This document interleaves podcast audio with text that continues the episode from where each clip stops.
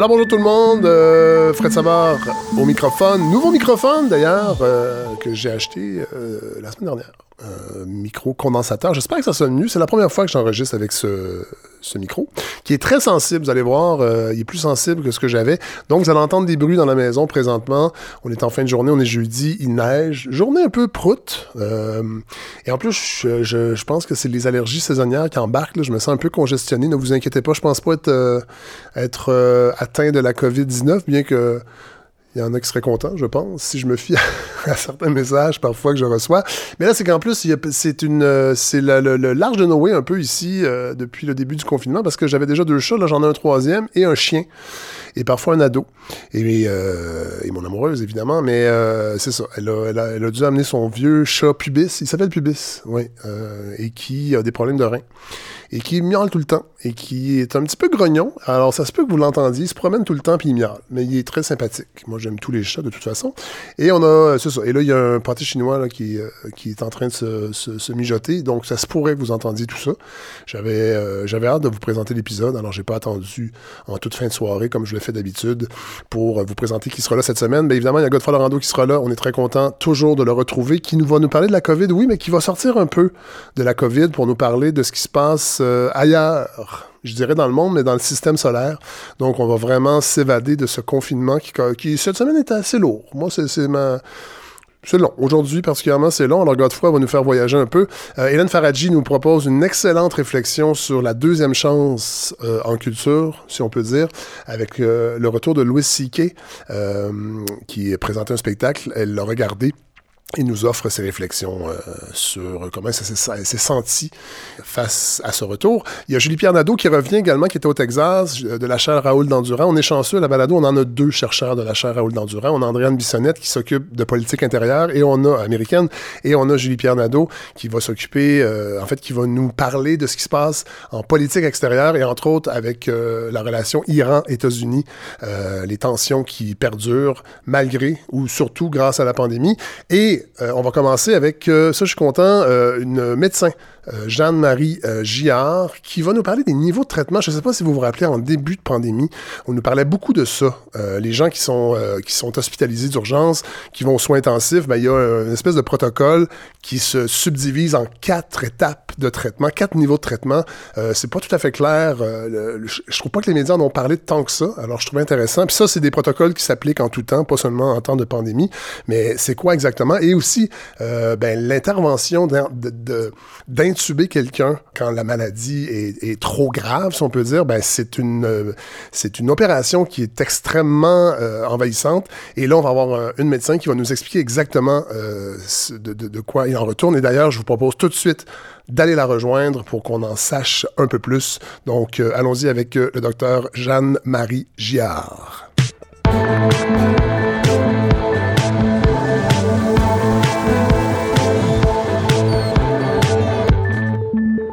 J'ai au bout du fil euh, le docteur Jeanne-Marie Giard. Bonjour. Bonjour.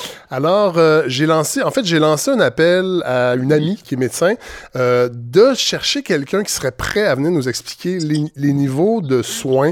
On, entend, on en entend moins parler aujourd'hui. En tout cas, en, début de pandémie, on en, entendait beaucoup parler des niveaux de soins A, B, C, D. Euh, c'était même un enjeu. En tout cas, on sentait que c'était un enjeu. Et là, bon, c'est le bordel dans les, les CHSLD. Fait que je pense qu'on va peut-être entendre parler de ça. Puis je trouvais ça, je trouvais qu'il y avait un bel exercice de vulgarisation. Puis là, on est en pandémie, mais euh, ces niveaux-là de soins, c'est applicable en tout temps. Peut-être nous parler de vous un peu, euh, docteur Giard. Vous êtes hépatologue? C'est ça, je suis hépatologue au CHUM, donc euh, je m'occupe des patients euh, qui ont des euh, maladies du foie. Oui. Donc, là, il y a des gens qui vont dire, ben là, pas directement les deux mains dans la COVID-19, mais euh, peut-être que justement, parce que vous n'êtes pas occupé à soigner des gens en COVID-19, vous avez le temps de nous parler. Euh, donc, j'aimerais qu'on qu démystifie un peu que sont... je pense qu'on dit ABCD, mais des fois, on peut entendre un 2, 3, 4. Est-ce que je me trompe? Oui, au CHUM, on a tendance à dire 1, 2, 3, 4. Bon, ouais. alors en quoi ça consiste? Donc, euh, quand un patient arrive à l'hôpital, la majorité du temps, on essaie d'établir le niveau de soins avec ce patient-là. Donc, le niveau de soins 1, c'est le niveau de soins maximal. Ça veut dire on fait tout, on fait absolument tous les soins nécessaires pour euh, s'occuper de ce patient-là. Oui. Le niveau de soins 4, c'est les soins palliatifs. Donc, les soins palliatifs, c'est vraiment un, un quand on souhaite viser le confort du patient. Et qu'il n'y a plus rien à faire. Ben, qu'il n'y a plus rien à faire. Pour maintenir en vie. Ben, c'est ça, pour quand on pense pas que ce qui, ce qui arrive est réversible ou qu'on espère que euh, les, même des soins palliatifs, il y a des soins palliatifs qui peuvent être actifs. Mm-hmm. Des patients sont pas nécessairement mourants, mais des, des soins palliatifs, donc vraiment, c'est le confort. On veut plus que le patient souffre en l'espoir que la maladie guérisse, par exemple. OK. Bon. Fait que ça, c'est le niveau de soins 4. Après, bon, le niveau de soins euh, 2, 3, euh, c'est euh, quand c'est là que c'est on fait tout pour euh, la, santé du patient, mais on ne va pas faire de réanimation cardio-respiratoire, puis on ne va pas intuber le patient. Donc, on fait tout.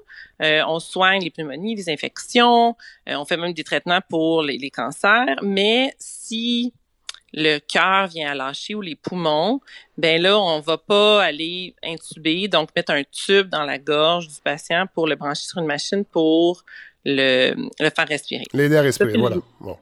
Ça, c'est le niveau de soin 3. Puis là, le niveau de soin 2, c'est là où ça dépend un petit peu euh, de la santé du patient, où on peut dire, ben ce patient-là, on pense que c'est raisonnable de tout faire, mais ce serait pas raisonnable, par exemple, de faire la réanimation, mais on pourrait faire, on pourrait intuber le patient.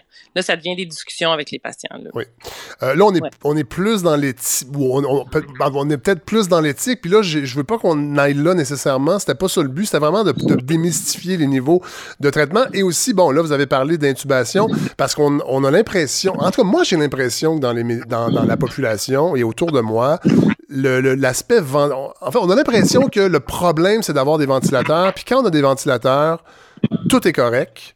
Euh, c'est pas si invasif que ça. Non. Euh, mais c'est pas le cas du tout, là. Non, parce que faut, ce qu'il faut qu'on pense, nous, quand on met un patient sur ventilateur, quand les intensivistes, donc les médecins aux soins intensifs, décident d'intuber un patient, c'est faut penser à un peu qu'est-ce qui va arriver de ce patient-là, dans quel état le patient va être quand on va l'extuber. Donc, il y a intubé, mais ce qu'on veut, c'est nous, tout ce qu'on fait en médecine, c'est quand même de vouloir que le patient ait une certaine qualité de vie à la fin de tout ça. Là. On veut pas euh, intuber pour intuber, on veut se dire, ben, ce patient-là, s'il y a le COVID, par exemple, puis on l'intube, on pense qu'il y a des bonnes chances à la fin, de, au bout de son hospitalisation, d'avoir une certaine qualité de vie, puis pas trop de déficit neurologique. Donc, c'est à tout ça qu'on pense quand un patient qui maintenant est admis à l'hôpital, on se dit, qu'est-ce à cause de ses comorbidités, à cause des autres maladies qu'il a, à cause de son âge, qu'est-ce qui est le mieux, puis qu'est-ce qui, qu'est-ce qu'on devrait discuter avec le patient, qu'est-ce qu'on devrait lui offrir, puis mais ben, c'est une discussion qu'on a, c'est ça, avec les patients. Ouais. Là, euh, techniquement, là, qu'est-ce que qu'est-ce que vous faites quand vous intubez un patient? Quand on intube un patient, ben c'est ça, c'est un intensiviste la plupart du temps qui fait ça.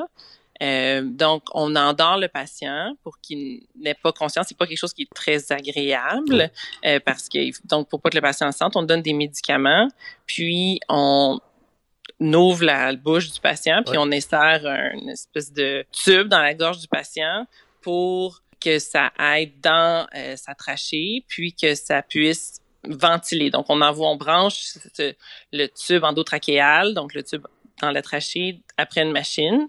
Puis, ben, ce que ça permet, c'est que le patient fasse moins d'efforts pour respirer parce que souvent c'est ça qui se passe. Que Mais en fait, le diaphragme, parce que moi j'ai fait des dans une autre vie euh, euh, je, où je tenais peut-être peu à la vie, mais je, je, j'avais un rythme de vie qui m'a fait faire de grosses crises d'asthme euh, où le diaphragme finalement finit par se, se fatiguer. Se fatiguer. Et là, et là, c'est là qu'on. En tout cas, moi, j'ai jamais été intubé, mais les médecins, mes, mes épidémiologues me disaient éventuellement, si tu fais pas attention, tu vas, on va être obligé de faire ça parce que là, tu arrives en, crise d'asthme majeure et ton diaphragme est fatigué. Et c'est ça qui arrive. Quand les gens, on dit qu'ils sont en détresse respiratoire, c'est que le diaphragme est, à bout, si on peut dire le diaphragme, puis il y a d'autres muscles qui participent à la respiration, les muscles du thorax. Donc, tous ces muscles-là deviennent trop fatigués ou c'est pas nécessairement ça, ou bien les échanges gazeux dans les poumons ne font pas bien. Pas nécessairement parce que la personne fait de l'asthme, mais juste parce qu'il y a des grosses pneumonies, puis il y a du pu dans les poumons. Puis la simple respiration du patient par lui-même permet pas euh, que les échanges gazeux se fassent bien. Fait que c'est là qu'il faut mettre un, un tube pour qu'une machine puisse remplacer puis faire en sorte que l'oxygène euh, rentre bien dans les poumons finalement. Donc, euh, mais c'est pas c'est pas quelque chose nécessairement facile à faire chez tous les patients. Ça se fait, mais il faut il faut bien voir si le patient est prêt à passer à travers ça. Bon, et justement, qu'est-ce qui ferait, les, en fait, souvent, euh, qu'est-ce qui pose problème et qui fait qu'un patient pourrait pas être intubé? Euh, vous, parlez, vous parlez de comorbidité, donc ce serait d'autres maladies, souvent chroniques, qui empêcheraient pas tant l'intubation, mais peut-être le retour, la désintubation, je sais pas si je peux dire ça comme ça. Là. Oui, euh, c'est ça. C'est pas le fait d'intuber qui est difficile. Ça, c'est ça, ça, peut être difficile des fois. Des fois, il y a des, des parties de la mâchoire qui font en sorte que ça peut être plus difficile d'intuber ou que le patient, euh, il y a plus de risques qu'on soit pas capable de bien le ventiler parce que son intubation est difficile. Mm-hmm. Mais euh, nous, ce qu'on craint surtout, c'est par rapport à la réanimation cardio-respiratoire, qu'un patient, euh, ben, on fasse la, la réanimation cardio-respiratoire, puis que ce patient-là, après une réanimation, donc qui manque de sang au cerveau, puis que ce patient-là, après, ait des déficits neurologiques. Ça, c'est ça qui nous fait peur parce que dans le niveau de soins, il y a deux parties. Il y a la, partie réanimation cardio-respiratoire auquel on pense tout le temps. Puis il y a la partie aussi intubation, qui est comme deux, deux choses dont on discute quand on discute de, de niveau de soins, comme vous vouliez qu'on parle, de, chez, chez, les patients. Puis il y a une chose, il y a une partie qui est la réanimation cardio-respiratoire où là, euh, on prend en compte les comorbidités des patients, leur âge. Puis pour l'intubation, ben ça, on regarde aussi en partie ces choses-là, mais on regarde aussi euh, l'état respiratoire du patient, le, fait est-ce que c'est un patient qui a une, bronchite chronique, puis ça fait de multiples fois qu'il vient pour des pneumonies, puis ses poumons sont déjà fragiles. Est-ce que c'est tout ça qu'on regarde. C'est tout ça que les, les, médecins traitants, donc que ce soit un hépatologue, un cardiologue, euh, un endocrinologue, n'importe qui, n'importe quel médecin qui admet un patient dans un hôpital doit se demander est-ce que si je fais une intubation, une réanimation cardio-respiratoire à ce patient-là, je, je le sers bien? Est-ce que c'est ça que je devrais lui conseiller? Parce que les patients, souvent, si on leur demande, voulez-vous être réanimé, voulez-vous vivre? Ben, ils, vont dire oui. Parce que tout le monde veut, la majorité du temps, tout le monde veut vivre. tu sais, c'est ça. Sauf que nous, notre, notre travail comme médecin, euh, c'est de les accompagner là-dedans, puis d'essayer de leur refléter les chances qu'ils ont suite à une procédure invasive comme ça, d'avoir une qualité de vie acceptable après. Puis c'est là que les pourcentages sont très faibles. C'est là que on, on, est plus hésitant parfois. Mais là, évidemment, le problème dans une maladie ou en tout cas d'une pandémie comme la COVID, c'est que souvent, ben là, les, les je pense pas qu'on l'a vécu encore, c'est-à-dire des urgences débordées, mais cette prise de décision-là se fait pas sur un coin de table en panique avec euh, avec euh, avec. Non. bon, c'est ça. Non, euh, c'est ça qu'on n'aime pas. C'est ça qu'on n'aime pas quand quand, disons, on est garde, puis que euh, on connaît pas bien le patient qu'on voit à la fin de semaine, puis que cette discussion-là a pas eu lieu avant. Ouais, Donc ça, c'est quelque chose qui, c'est pas quand le patient se met à avoir la détresse respiratoire qu'on veut avoir cette décision-là, parce que là, souvent c'est des questions de, de minutes où on décide ou pas. Donc ça, c'est une discussion qu'on a quand et ou quand le patient arrive à l'hôpital, ou même des fois quand quelqu'un est bien malade, euh, puis qui voit son médecin de famille ou dans le testament, ou quelqu'un qui voit son médecin de famille, euh, ou, son oncologue, ou son médecin comme moi, par exemple, quand je vois des patients qui ont des maladies du foie avancées en clinique externe, puis je vois où ça s'en va un peu, là, où ça s'en va, les médecins, on sait que le patient ira pas bien bientôt, mais ben, c'est, on, essaie d'avoir cette discussion-là euh, en amont des problèmes. Et c'est pour ça, peut-être, je trouvais intéressant que, que, vous nous exposiez ça. Là, c'est Pâques, là, euh, ce week-end. Peut-être que les gens vont, bon, vont appeler leurs leur, leur, parents, leurs vieux parents en, CHSLD. Ça serait peut-être le temps, euh, entre deux souhaits de joyeuse Pâques, de, d'aborder le sujet. Mais est-ce que, je fais, une blague, mais quand même, je pense qu'il faut, il faut en parler de ces choses-là. Puis moi, j'ai vu un statut Facebook passer de quelqu'un qui avait le désir qu'une émission grand public expose ces niveaux de soins-là. Qu'est-ce que ça implique d'intuber et de, de, ventiler les gens? Et, je trouvais ça important de, trouver quelqu'un comme vous pour nous, nous, expliquer ça à la balado parce qu'on a le temps de le faire aussi. Puis vous n'êtes pas aussi euh, submergé parce que vous n'êtes pas. Est-ce qu'on vous a demandé par contre, euh, est-ce qu'on est qu'on fait appel à vous euh, pour. Ah, on travaille fort quand même, même. Non, j'imagine. Mais oui. Sauf que. Non, mais attendez, ça a un impact, j'imagine, la réorganisation du système de santé. Ça a un impact parce que moi, j'ai des collègues euh, qui ou bien ont été en contact avec des gens malades, ou bien certains collègues qui ont été malades, donc ça diminue le nombre de médecins pour s'occuper des patients. Puis oui, on va être amené aussi euh, probablement pas encore, j'ai pas encore été amené moi à m'occuper de patients euh, avec le Covid, mais ça ne saurait tarder, c'est bien l'impression que j'ai. Mais euh, ouais, c'est ça. Et j'ai eu des informations que les procédures de greffe étaient, euh, sans mauvais jeu de mots, Ouais. mises sur la glace pour l'instant à cause de la pandémie? Ben oui, parce que en fait, pour prévoir un peu une greffe, souvent ces patients-là peuvent rester aux soins intensifs euh, des jours Ouais. après, le- après leur greffe. Donc, euh, présentement, euh, au Québec, on greffe majoritairement les patients qui ont besoin d'un nouveau foie si c'est une question de vie ou de mort. Là, en date d'aujourd'hui, euh, est-ce que ça va changer? C'est des choses qu'on regarde que les, Québec Transplant regardent là, de, façon quotidienne avec les, les disponibilités des lits des soins intensifs, mais ouais, c'est un dur temps. C'est difficile, mais c'est difficile pour des ouais. hépatologues parce qu'évidemment, vous avez, euh, c'est des patients que vous suivez depuis longtemps, j'imagine, euh, euh, Ouais. et vous, là, vous savez que vous n'êtes pas capable de faire ce pourquoi vous avez été formé en temps de pandémie. Comment, comment vous réagissez par rapport à ça? C'est quoi vos, vos, Ben, on a peur. On a peur que Ben nos patients meurent sur la liste d'attente parce que, en plus, il y a moins, il y a moins de donneurs. Probablement en partie, il y a moins d'accidents de la route. Oui. Euh, les, les intensivistes ont d'autres chats à fouetter que de discuter. Ça, c'est une- c'est mon hypothèse. Ouais, Est-ce que ça se peut que les intensivistes aient moins de temps de discuter de dons d'organes? Est-ce que ça se peut qu'il y ait des, plus de, de gens qui décèdent d'un AVC qui ont le COVID? Ouais. Donc, on veut pas utiliser leurs organes. Écoutez, c'est vraiment... Les nous, impacts sont on- partout. Là. les impacts sont partout. C'est ça. C'est pas un manque de médecins, c'est un manque ben, de, de, de, de disponibilité de lits de soins intensifs puis de disponibilité, pas, de, pas seulement de soins intensifs, de lits dans l'hôpital. Ouais. On, veut réserver le plus de lits qu'on peut. Nous, c'est sûr qu'on a peur que nos patients qui attendent sur la liste d'attente ben, en pâtissent là, de cette Ouais. situation-là. Mais en même temps, on est bien conscient que c'est la, bonne solution d'attendre puis de, de greffer les gens qui pour lesquels c'est une question de vie ou de mort. Ouais. Ouais. Euh, J'ai vu passer un sondage, vous l'avez peut-être vu aussi, euh, d'Éducalcool. Euh, il paraît que les Québécois n'ont pas augmenté leur consommation d'alcool depuis le début de la pandémie, malgré les files d'attente qu'on voit euh, assez tôt le matin. Moi, j'ai vu à 10h15 des files d'attente à la. Euh, évidemment, j'ai envie de vous poser la question parce que vous êtes hépatologue, donc vous avez quand même plusieurs patients, j'imagine, qui ont des problèmes avec l'alcool parce que ça se répercute dans le foie. Moi, je me méfie de ces- ces sondages-là parce que ce sont les gens eux-mêmes qui répondent. Ouais, c'est rare que les gens vont dire oui, oui, oui. euh. Est-ce que vous avez l'impression que ces sondages-là sont, sont fiables, en fait? C'est ça que j'ai envie de vous demander. Hmm, c'est dur à dire. Je dois dire que moi, je fais la consultation au téléphone là, depuis Ah oui. trois semaines. Oui. Euh, oui, majoritairement. Puis les gens ne se sont pas mis à me dire, là, parce que évidemment, pour être en attente d'une greffe du foie, il faut pas boire.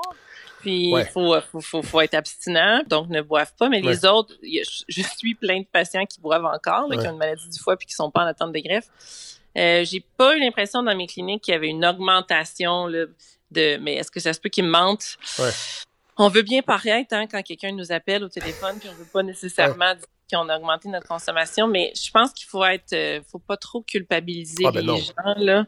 Je pense s'il y en a qui ont augmenté leur consommation d'une façon euh, momentanée, avant que je dise que ça va faire des dommages Non, ouais. ça- pour un long terme, là, je, je voudrais être prudente. Là, Non, ouais. Vous avez raison. Et en même temps, on a appris aujourd'hui que le confinement, en fait, là, la distanciation allait durer Ouais. euh, des mois et des mois, mais bon, si le confinement se termine, euh, sauf que les gens disaient ils boivent moins parce qu'ils restent à la maison. Alors, si on termine le confinement, peut-être que les bars vont se remplir, mais bon, rendu là, on peut pas sauver tout le monde. Euh, Docteur Girard, ben, merci beaucoup d'avoir pris le temps de nous expliquer. Je pense qu'on voit un petit peu plus clair dans, dans, dans, dans ces niveaux de soins-là et dans le, l'invasion qu'est l'intubation. Je pense que c'est important de, de, de se mettre, de mettre des images là-dessus. Merci beaucoup. Puis je garde, je l'avoue, je garde votre numéro de téléphone et si jamais j'ai encore besoin d'une experte, euh, les deux mains dans le système de santé pour vulgariser des choses, ben je vais sûrement vous rappeler. Ben, ça me ferait plaisir. Ben merci beaucoup. Au revoir.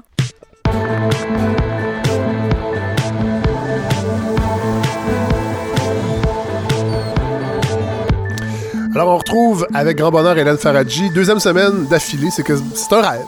C'est un rêve de vous avoir encore. Eh, c'est le confinement, ça permet des choses. Ça va bien? Fou. Ça va bien et vous? Oui, ça va très bien. Alors, cette semaine, euh, mon Dieu, vous nous parlez de quelque chose qui a l'impression. Ouais. J'ai l'impression que c'est arrivé il y a dix ans, tellement cette maudite pandémie prend de la place. C'est vrai. Euh, ben, je vous écoute. Allez-y. pa- Je Ben vous ouais. laisse présenter, évidemment, votre chronique. Ok, mais avant même de vous dire de quoi je vais vous parler, euh, j'ai dit un peu rapidement oui, ça va bien, parce qu'on a l'habitude de répondre ça quand on vous demande comment ça va. Mais en fait, je sais pas trop comment ça va. J'ai l'impression que mon esprit est devenu comme un espèce de fil Twitter permanent. Il y a une nouvelle qui chasse l'autre. J'ai une capacité d'attention d'à peu près 240, 240 caractères. Donc, je réfléchis pas énormément, en tout cas pas longtemps. Et au début, je suis obligée de dire que ça m'a vraiment inquiété. Euh, parce que on est comme ça, on grandit avec cette idée qu'il faut qu'on soit productif, qu'on investisse bien notre temps, que le pire dans la vie c'est d'être un, un, genre de Big Lebowski même si cet anti-héros génial des frères Cohen bah, a élevé le glandage au rang d'art sacré, mais non, nous, pauvres citoyens que nous sommes, on nous a drillé dans le crâne qu'on devait être rentable. Et ça, ces temps-ci, bah, forcément, on n'y arrive pas et ça nous ternit le confinement.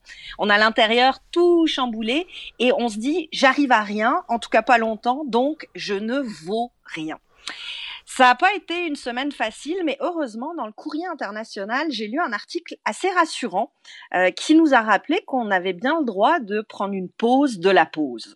Ça, ça a paru originellement dans La Repubblica, le quotidien de Rome, et ça s'appelle Pourquoi je n'arrive pas à lire de romans pendant le confinement? Ouais, j'ai vu passer ça. J'ai, euh, j'avoue, ouais. j'ai pas encore lu le texte. Je l'ai mis dans mes favoris euh, pour le lire éventuellement, mais euh, ça m'a, euh, ça m'a interpellé parce que moi, j'étais un gros lecteur. Moi, j'ai j'ai eu la chance. Arrivez, vous? Oui, j'ai, oui, oui, j'étais en train de relire ouais. Stephen Zweig, euh, oh. son espèce de, je sais pas si vous avez déjà lu son livre. Je vais en parler, en tout cas, je vais en parler plus tard de ça parce que j'ai un autre balado en, en tête okay. de suggestions musique et lecture et je suis en train de relire. C'est pas un essai, c'est ses mémoires en fait, euh, mm. au, en plein milieu de la deuxième guerre mondiale sur sa vie. Euh, mais c'est vraiment un enfant du siècle en fait, on peut dire ça là. Et c'est évidemment, c'est un écrivain donc la, une plume extraordinaire. C'est vraiment, vraiment intéressant parce que c'est une autre sorte de confinement, évidemment, une autre crise. Euh, mais oui, j'arrive à lire. Mais... Je, je, me trouve vraiment chanceux. Ben oui, vous êtes bon parce que honnêtement, moi, au bout de 15 minutes, même cet article-là que j'ai survolé parce que j'y arrivais pas entièrement, je me disais, ben, il y a quelque chose qui bloque. Et dans cet article, on nous explique pourquoi On nous explique que tout ça, c'est scientifique, que notre faculté à nous projeter en ce moment, elle est censurée. Et c'est vrai, parce qu'on est tellement dans le ici, dans le maintenant, ben, qu'on n'arrive plus tout à fait à être dans le demain ou dans l'ailleurs que permet la fiction. Ça nous prend toutes nos énergies pour juste être là. Et ça, bon, tous les psys du monde vont être contents. Hein. Si vous avez la chance d'en voir un, vous savez, pas de projection, faut vivre le moment présent, faut être carpe diem. Mais là, dans la situation de la pandémie, comme je vous disais la semaine passée, ben, c'est en se projetant dans l'après, dans l'ailleurs, qu'on devient pas fou. Et du coup, on se retrouve un peu coincé dans un cercle vicieux. On n'arrive pas à être dans l'ailleurs, mais on n'arrive pas à être dans le maintenant non plus. Qu'est-ce qu'on fait? Ben j'en sais rien. Je prétendrai jamais avoir les solutions. Moi, j'ai juste les miennes. On pose des questions dis, ben, ici. On pose exact, des questions. On pose des questions. Ouais. Euh, moi, je me dis bon, si je peux être concentré pendant mon 15 minutes, ce sera mieux que rien. Je vais essayer d'utiliser ce 15 minutes-là du plus du plus intelligemment que je peux, de pas m'avachir, de respecter mon hygiène mentale, parce que honnêtement, si je laissais faire, je regarderais Gossip Girl en bouffant du Nutella à même le pot. Ouais, mais, mais, faut, mais, mais le... Non, mais Hélène, il faut le faire un peu aussi, là, un quand peu. même. Le, oui, le mot-clé, c'est un peu. Ouais. c'est ça le problème. Ouais. Mais je, je, me force un peu à pas le faire et pour m'aider dans cette espèce de, de périple contre l'abandon, ben, je me lance des défis. Oh! Et cette intéressant, semaine... Intéressant. Cette semaine, ça m'est tombé tout cuit dans le bec. Parce que avant jadis naguère, je m'étais abonnée à une infolettre qui a repris ses activités samedi dernier et c'est la lettre d'info de Louis Siquet. Oh tabarouette! Et voilà, et je vous entends déjà dire, ben non, pas Louis Siquet, auteur des géniales séries Louis, Horace and Pete, qui était l'humoriste le plus cinglant, le plus drôle euh, sur les failles et les vulnérabilités masculines et Ouais. qui a tout gâché en révélant son vrai visage dans le sillage Ah, de MeToo. En, en- en révélant sa, sa, vulnéra- sa- sa- Pas juste sa- son vrai visage, ouais, sa vulnéra- celui- sa- vulnérabilité. Exactement. Son péché mignon. rappelle. Son péché mignon, oui, Pas on très mignon. ça comme ça. Hein, je vous rappelle donc Louis Siquet qui s'est masturbé devant des filles qui n'avaient jamais demandé à voir ça, qui les a même forcées à regarder. Cinq femmes ont porté plainte, non, n'ont pas porté plainte, elles ont, elles l'ont accusé d'agression et il a depuis, enfin il avait depuis perdu tous ses contrats. On estime à 35 millions de dollars le montant qu'il a perdu en quelques mois, années. Mais il n'y a jamais eu de procès, il n'y a jamais eu de réparation judiciaire, c'est juste la bonne vieille loi du marché marché donc tous les diffuseurs qui ont décidé de couper leur lien avec lui. Pour, les, pour, pour, que les gens puissent comprendre, 35 millions, c'est ce qu'on perd, je crois, au Québec à chaque 8 secondes présentement depuis le début de la pandémie. Voilà. C'est quand même, euh, bah, c'est quand même une somme, euh, une somme coquette, hein, on peut dire ça comme ça. Et donc ce même Louis Siquet, contre toute attente, samedi dernier, nous annonçait par email qu'il avait un nouveau spectacle. Alors bon, euh, pour moi, avant Jadis Naguère, c'était l'homme le plus drôle du monde. Et j'ai pas pu ne pas être au moins intéressé par le contenu de ce email qui disait en gros, bah salut les amis, tout le monde est down, la situation est moche, moi j'ai un nouveau show et tout le monde est coincé à la maison, donc pour 7,99, je vous propose de rire. Ah oui, il vend. Déjà. Bah oui, il le vend. Bah oui. Ouais, ouais, ouais, mais il aurait pu. Non, mais je veux dire, il aurait pu profiter parce que là, on a l'impression qu'il profite de la pandémie pour revenir en douce. Ben, bon, ça, ça reste payant, mais c'est vrai qu'on a un peu ce sentiment-là de oh, il, vu qu'on est occupé à autre chose, il se dit peut-être on y verra que du feu. Je me, serais, je me serais gardé une gêne de charger quelque chose. J'aurais offert peut-être un extrait de 15, je sais pas, de 10-15 minutes. Je vous rappelle ce que j'ai dit tout à l'heure, il a perdu 35 millions de dollars, il n'a donc plus de revenus. Il aurait dû se garder une gêne avant de se masturber, en fait. Voilà, c'est peut-être là qu'il y aurait eu moyen de rectifier les choses. Donc rire, hein, je, je, vous disais la semaine passée à quel point on en avait besoin, à quel point ça pouvait nous aider, sauf il y a rire et il y a rire en sachant que celui qui vous fait rire a commis des agressions et a un kink qui est pas super équitable pour la jante féminine. D'où le défi est-ce que je peux regarder ce show intitulé Sincerely et faire comme si de rien n'était, rire à gorge déployée? Bah, et poser la question, c'est forcément y répondre. Bien sûr que non, on ne peut pas faire comme si de rien n'était. Bien sûr que dès qu'il apparaît sur scène et que des gens se lèvent comme si c'était un héros en l'applaudissant à tout rompre, moi j'ai eu envie de puncher ma télé. Je l'ai pas fait parce que perdre sa télé en ce moment dans le contexte, c'est l'équivalent d'un arrachage de dents à main nue sans anesthésie hier.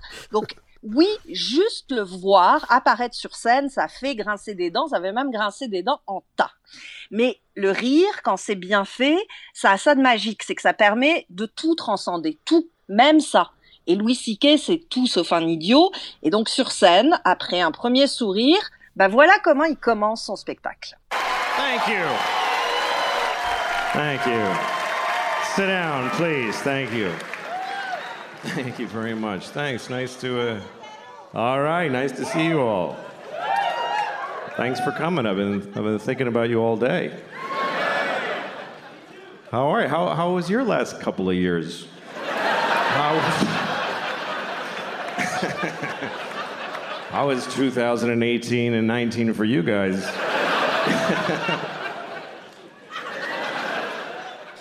ouais, euh, Il, adresse les. Il, est très habile. L'accès est là, on le sait, tout le monde le sait, et il va le malaxer directement dans notre face, sans faire semblant, sans essayer de nous fourrer une autre fois. Et puis le show continue et il est très drôle. Il y a aucun doute là-dessus. Sous ma couverture, en serrant mes petits points bien forts, bah, j'ai ri. Et forcément, je me suis posé la question est-ce qu'on a vraiment le droit dans la vie à une deuxième chance? Est-ce que Louis Siquet, qui est accusé d'agression, revenir sur scène et recommencer comme si de rien n'était. Alors, les, la culture, les séries, les romans, les films nous ont mis dans la tête que oui, bien sûr, les deuxièmes chances, ça existe. Hein, c'est le, le, schéma classique. Le héros est tout en haut, il commet une erreur, il entame un chemin de croix, connaît la rédemption oh, et le bien triomphe. Hélène, ça va au-delà, ça va au-delà des films. Je veux dire, c'est, c'est, c'est, le, pardon, la rédemption, c'est inscrit dans la culture humaine depuis depuis, oui, dans la culture... depuis le début de la spiritualité. Non, non, mais quand même tout. Dans la culture chrétienne, oui. Ben non, mais je pense que je pense que je pense que c'est quand même présent plus largement que la culture chrétienne, mais bon. Euh... Mais, dans, mais dans la réalité, c'est plus compliqué. Ah oui, oui, ça, oui, oui, oui, oui, oui, je veux juste dire que c'est pas un phénomène qui nous vient d'Hollywood, là, la, la rédemption. Non, évidemment, non, non, évidemment, mais on, ça nous l'a tellement mis dans la tête qu'on se dit que c'est simple. Sauf que même si on peut poser la question simplement, elle reste éminemment complexe. Est-ce que on peut regarder Louis Siquet et rire sans euh, maintenant voir un type euh, bedonnant, roux, chauve et qui faites pas de Faites pas de grossophobie là. Non, mais euh, il est dodu, hein, on va dire. Il faut dire les choses. Euh, bon, ah. il faut dire l'autre chose, c'est est-ce qu'on peut voir quelqu'un qui, est-ce qu'on peut le voir autrement que comme un homme qui sait astiquer le moineau devant des femmes sans leur demander la permission? Ben, La réponse c'est non, et je vais même aller plus loin. On peut le trouver extrêmement drôle et en même temps parfaitement pathétique. Parce que qu'est-ce qu'on voit en réalité quand on le voit, si ce n'est notre propre gêne à nous? Lui, il fait son boulot d'humoriste. Hein, et il a toujours le même sentier dans ce spectacle-là aussi, l'autodépréciation. Et pourquoi il le ferait pas? Nous, ce qui est notre boulot là-dedans, c'est notre responsabilité de décider si on lui laisse cette deuxième chance ou non. Alors, il va continuer son show, durant lequel il parle de toutes sortes de choses, hein, de religion, d'amour, d'euthanasie, de pédophilie, mais il va le finir en parlant de consentement. Et si vous avez surmonté le malaise de le voir, ben, évidemment, c'est drôle. C'est pas agréable, c'est l'équivalent d'un citron entier qu'on se met dans la bouche, mais c'est drôle. Et ça remplit même la fonction première de l'humour, sa fonction cathartique, c'est-à-dire sortir le méchant. Et oui, on reste, en tout cas moi, je suis restée parfaitement consciente et dégoûtée par ce qu'il a pu faire, mais je lui ai donné sa deuxième chance. Dans la vraie vie, encore une fois, dans un cadre qui n'est pas artistique, c'est autre chose. C'est euh, un cadre un petit peu plus établi. Vous commettez une faute, vous êtes condamné, vous purgez votre peine, vous ressortez, vous espérez que l'idée de réhabilitation et de deuxième chance, elle existe vraiment. Là, ça appartient à chaque spectateur en son âme et conscience de décider si croit ou non à la deuxième chance. Moi, j'y crois, ça efface rien. Louis Siquet va rester ce type un peu abject, mais est-ce que ça en fait un mauvais humoriste? Non. Et encore moins parce qu'il expurge sur scène avec nous toute cette vase qui a été la sienne. Il fait sortir le méchant et très naïvement, je me dis qu'une fois que le méchant est sorti, bah, il peut plus re-rentrer. Ceci dit, au-delà du cas de Louis Siquet, j'ai forcément eu envie de faire un parallèle parce que notre monde à nous, notre pauvre vieux monde jusqu'à la pandémie, bah, c'était pas non plus le monde de Gandhi. Hein. C'est un monde vicié, inégalitaire, insouciant, cupide. Et on peut se demander, est-ce que tout ce qui nous arrive, cette pause qui nous, qui nous force à l'introspection, à ce, à ce moment suspendu, est-ce que ce n'est pas l'occasion de donner une deuxième chance à notre façon de vivre? Est-ce que l'humanité oh a droit ouais. Vous allez là? Ouais. donc, attendez, Hélène, reprendre euh, comme c'était avant la pandémie? Non, avoir une deuxième chance, ça veut dire aller au-delà d'eux, ah. c'est recommencer en étant meilleur, en espérant être meilleur. Là, là, là, on s'entend. Évidemment. Est-ce que l'humanité a droit à une deuxième chance? Est-ce que c'est le moment de tout remettre à plat et de bien recommencer? Ce qui est affreux là-dedans, c'est que pour, pour que cette possibilité existe, ben, il faut en passer par tous ces morts, toute cette peur. Mais on se raccroche encore et toujours à cette idée, comment ce sera après? Et c'est là que pour moi, ça s'est mis à vraiment grincer et ça m'a fait passer une sale semaine parce que le parallèle avec Louis Siquet, il est presque trop parlant, trop parfait. Oui, euh, si on donne une deuxième chance à l'humoriste, on le fait forcément un peu sur le dos des femmes. Et je me demande si ça va pas être pareil pour notre deuxième chance collective. En fait, je me suis demandé si MeToo n'allait pas se dissoudre dans la Covid. On en a entendu parler hein, depuis le début de cette recrudescence, par exemple, de la violence conjugale. Parce que le confinement, il exacerbe pas que notre envie de manger jour et nuit, il titille les bas instincts, et ceux et celles qui étaient victimes avant le sont 100 fois plus aujourd'hui parce qu'ils ne peuvent même pas sortir. Sur ce sujet d'ailleurs, je voudrais souligner une campagne qui a été lancée par l'Alliance des maisons d'hébergement de deuxième étape pour les femmes et enfants victimes de violences conjugales. C'est un hashtag, hashtag opération voisinage, ça se passe en deux étapes. D'abord l'appel à la vigilance de tout. Euh, si vous pensez qu'une femme ou un enfant dans votre voisinage est victime, n'hésitez pas appelez le 911. Ce n'est pas de la délation. Vous allez peut-être sauver une vie. La deuxième, le deuxième volet de cette campagne, c'est une campagne d'affichage. Vous pouvez aller sur le site web alliance2e.org et, et, imprimer des petites affichettes, vous pouvez même les colorier, qui vont rappeler toutes les ressources disponibles pour les gens victimes de violences. Donc évidemment le 911, mais aussi SOS euh, violence conjugale qui reste ouvert et disponible. Je vous donne le numéro, mais vous pouvez le retrouver sur le site. C'est le 1 800 363 9010. Donc il y a cet aspect-là, c'est cas gravissime. Mais si je me pose la question du MeToo après la crise, c'est parce que ce qu'on voit, c'est pas nécessairement encourageant, même à des niveaux moins dramatiques que la violence conjugale. La semaine passée, vous me parliez de mmh. Wajdi Mouawad, par exemple, hein, moins critiqué que Leila Slimani pour son journal de confinement. Il y a aussi eu cette histoire de panier bleu dont on, dont on ne nous a présenté que la moitié masculine du conseil d'administration, parce que les hommes, ça inspire confiance, hein, ça sait gérer les affaires, les bonnes femmes. Euh. Il y a eu les unes de magazines. Et pourtant, mais, et pourtant, et pourtant, elles sont là. Euh, elles sont là. Puis euh, la, ministre, la, la, ministre Mécan, entre autres, évidemment, est extrêmement solide, ne fait pas de petites blagues. Non, qui sont parfois pas, drôles ouais, ben, et, et, n'est pas condescendante non plus. Et, non, et, elle, pourtant, et pourtant, on, on, on, médiatiquement, elle est un peu plus dans l'ombre. Ouais, et euh, moi, pour avoir parlé de Gaëtan Barrette euh, à tout un matin avec Patrick Masbourian, il y a des gens qui m'ont uh-huh. écrit après ça du réseau, tout ça, et euh, qui, pour me donner des exemples du côté néfaste de, de, la réforme, mais on n'arrêtait pas de me dire comment la ministre Mécan est appréciée dans le réseau, puis c'est une femme extrêmement compétente et empathique. Mm-hmm. Et, et, solide en même temps, et que un n'empêche pas l'autre. Euh, L'émotion et, l'efficacité, en fait, et, et voilà. Alors, Et pourquoi elle est moins vue comme une héroïne alors que les deux autres sont vus comme des héros, ben, peut-être qu'il y a des questions à se poser là-dessus. Donc, vous avez aussi, euh, vous savez, c'est une de magazines qui nous propose de penser le monde de demain et on a vu celle du Parisien en France qui avait le titre Il raconte la France d'après et dessous c'était les visages de l'ancien ministre Thierry Breton, l'essayiste Yacha Mounk, le généticien Axel Kahn et le climatologue Jean Youzal, que des hommes évidemment. Ah et puis bien sûr il y a ces décisions hein, dont on parle très peu de ne pas systématiquement considérer les avortements comme des services essentiels. Alors, mais ça, c'est aux États-Unis. Ouais, mais on, il faut rester vigilant oh, sur ces questions-là parce qu'on sait, on sait que ce n'est pas une priorité, euh, le, le, le, droit des femmes ouais. et l'égalité en ce moment. Et forcément dans ce contexte où je me suis questionnée sur l'idée de deuxième chance, ben, je me suis demandé, même si ça m'a pas fait plaisir du tout, est-ce que le monde de demain, il va pas être exactement comme le monde d'hier, mais les avancées en termes d'équité et d'égalité en moins? Ben, Hélène, merci pour cette réflexion. Euh, ça va nous rester. pas joyeux. Ça va nous sais. rester. Non, mais non, non, mais oui et non. Moi, je, moi, j'ai, moi, je suis un, je suis un, je suis un believer. J'aime pas l'expression parce que c'est en anglais. Non, non, mais moi, j'ai l'impression que ça va changer. Il y a des choses qui vont changer. Euh, J'espère. Et, et, il faut rester positif par rapport à ça, je pense. Là, évidemment, on est occupé à vivre la pandémie. Mm -hmm. Ça va s'achever. Il y a une lune de miel avec ce gouvernement qui est normal parce qu'ils ont fait un bon travail, mais il y a des, ben oui. il y a des fissures qui vont apparaître. On va, bon, je dis pas qu'il faut les dégommer mais je pense que on, l'écosystème social comme on le connaissait mm -hmm. ne sera plus le même. Et j'espère que ces acquis-là, entre autres, euh, le, le, la, comment MeToo, en fait, a permis ouais. de, de, de, délier les langues, j'espère que ça partira pas. Moi, j'ai l'impression que non. J'ai l'impression que ça, va s'ajouter et ça va, euh, ça va ouvrir les esprits.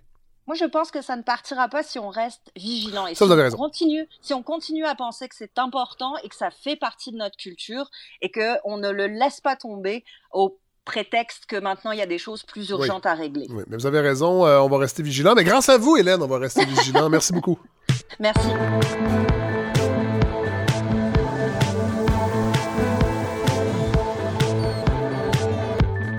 Alors, on retrouve aussi, euh, la semaine dernière, c'était Hélène Faradji. Et là, cette semaine, on retrouve Julie-Pierre Nadeau. Bonjour! Bonjour! Vous étiez où?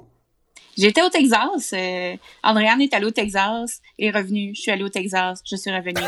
On est tous de retour. Alors donc, le, te le Texas, c'est la planque des chercheurs de la chaire Raoul d'Endurance, si je comprends bien? Exactement. Euh... on, a, bon. on, on, va ouvrir un deuxième bureau là-bas bientôt. Et là, là, j'ai trouvé. Bon, évidemment, euh, on, on, avait hâte de vous retrouver, mais on a beaucoup aimé Andréane Bissonnette également. Fait là, on s'est dit, on va vous garder les deux. Euh, donc, euh, Andréane va plutôt s'occuper de la politique intérieure américaine et euh, ben vous, Julie Pierre, vous allez en fait revenir à votre spécialité, c'est-à-dire la politique extérieure américaine. C'est votre domaine d'étude, en fait, c'est votre domaine de recherche. Tout à fait. Bon. Alors, euh, et là, bon, euh, évidemment, on sait, il y a la crise de pandémie euh, présentement qui, qui, qui, prend de l'ampleur, encore une fois, aux États-Unis, mais la politique extérieure ne prend pas de repos et le conflit entre les États-Unis et l'Iran se poursuit. Tout à fait. Mais c'est ça, je voulais prendre l'opportunité de la balado pour peut-être parler d'un sujet qu'on voit moins dans les nouvelles, mais qui continue toujours, on le sait, les relations avec les États-Unis et l'Iran euh, sont pas des plus amicales depuis très longtemps, depuis la révolution de 79 en fait.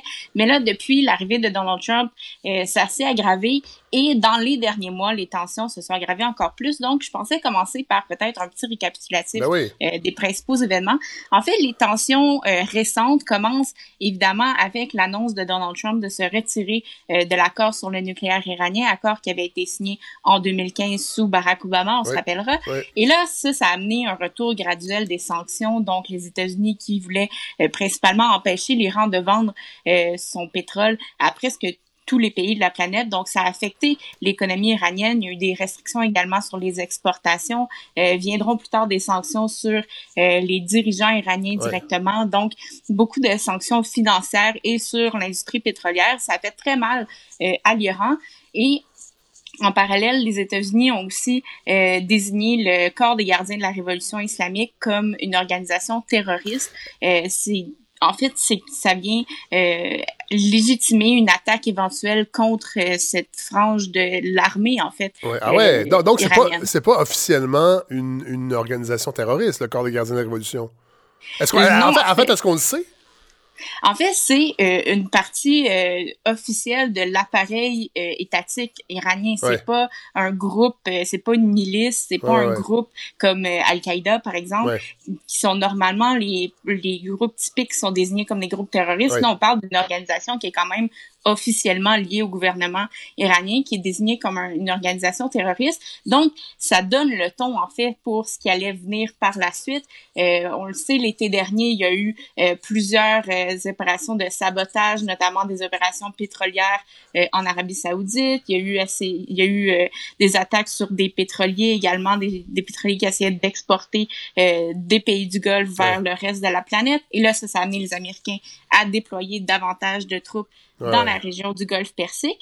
Et en parallèle de tout ça, mais les Iraniens ont commencé à tranquillement essayer de ne plus respecter en fait l'accord de 2015 de leur côté, voyant que les États-Unis justement allaient de l'avant avec leurs sanctions, se sont dit ben là pourquoi nous on continuerait à respecter l'accord? Donc on commençait à enfreindre certaines dispositions. Ils ont aussi dévoilé un nouveau système de missiles qui avait été mis sur pause euh, lors des négociations de, de l'accord. Missiles missile iranien. Les missiles iraniens, exactement. Donc, euh, l'Iran qui euh, se remet en, en, mode offensif, si on peut dire. Donc, la situation qui s'est envenimée tout au long de l'été, de l'automne, pour culminer euh, à la fin décembre, en fait, il y a eu euh, requête qui sur une, balle, une base militaire irakienne, pardon, qui a tué un contractant américain et plusieurs... Attendez, attendez, attendez. Qu'est-ce que vous voulez dire par un contractant américain? Donc, en fait, l'armée américaine euh, a des contrats ah avec euh, des d'autres... Euh, des, agences de sécurité, par, par exemple?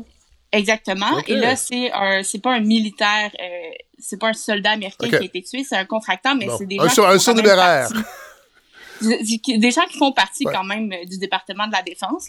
c'est des gens euh, qui sont euh, officiellement engagés. Ça fait aussi plusieurs blessés. Il y a plusieurs soldats qui ont été blessés. Là, après, les États-Unis ont évidemment voulu répliquer, ont attaqué des milices pro-iraniennes en Irak et en Syrie, parce qu'il faut le savoir, toutes les tensions en ce moment se déroulent ni en sol américain ni en sol iranien. C'est une guerre qui se déroule surtout euh, en Irak. Euh, donc, par la suite, il y a eu des manifestants qui ont pris d'assaut l'ambassade américaine à Bagdad. Par la suite, comme on le sait, l'événement le plus marquant peut-être de ces tensions récentes, c'est euh, l'assassinat du général Soleimani, qui était le commandant de la force Al-Quds, qui est une frange en fait du corps des gardiens de la révolution islamique dont on parlait plus tôt. Et, les, opinions, euh, Julie Pierre, les opinions étaient quand même mitigées. Il euh, y en a qui disaient que c'était un grand général, d'autres disaient que c'était une espèce de tortionnaire euh, sans, sans âme et sanguinaire. Qu'est-ce que vous pouvez nous dire du général Soleimani? Oui, donc c'est quelqu'un qui est très controversé justement de par la mission des forces qu'il dirigeait parce que les forces Al-Quds, c'est la frange plus extérieure de, de l'armée iranienne, si on peut dire. Donc, c'est des ils coordonnaient les activités des milices pro-iraniennes un peu partout, des proxys si on peut dire de l'Iran, donc avait des liens avec le Hezbollah, avec les milices qui sont présentement en Irak. Et donc c'est quelqu'un qui est d'un côté très adulé euh, par plusieurs Iraniens, c'est quelqu'un qui était très respecté, qui était très haut placé aussi euh, dans le, le, régime. Et de l'autre côté évidemment, mais de par les implications et ses activités, ben, c'est quelqu'un qui a suscité énormément de controverses, qui, a, euh, qui, a, semé euh, la bisbille un peu partout au Moyen-Orient. Donc, euh, il y a des gens qui se sont réjouis de cette situation-là et d'autres, ça fait beaucoup de, de mécontents.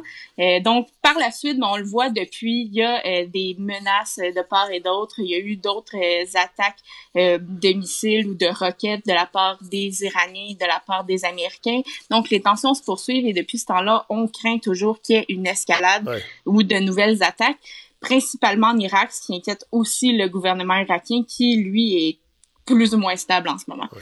Donc là, euh, et là, et là, évidemment, les États-Unis poursuivent des objectifs derrière ça, même en, en, en, pleine pandémie. Je veux dire, il y, a des objectifs politiques derrière ça.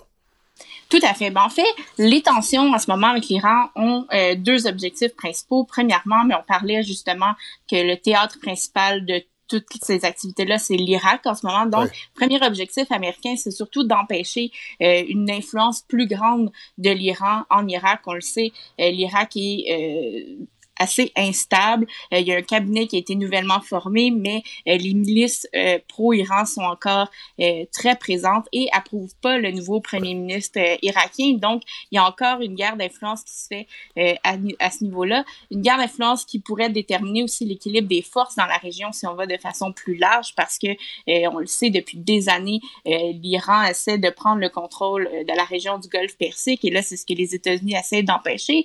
Et d'un autre côté, l'objectif euh, principal de l'administration Trump, c'est de ramener l'Iran à la table des négociations. On prétend toujours pouvoir négocier un meilleur accord que l'accord qui avait été négocié en 2015. On veut imposer plus de restrictions sur le programme nucléaire iranien. On veut empêcher l'Iran de construire de nouveaux missiles et on veut surtout empêcher que l'Iran soutienne tous les proxys qu'ils ont dans la région, que ce soit en Irak, euh, ou encore au Yémen.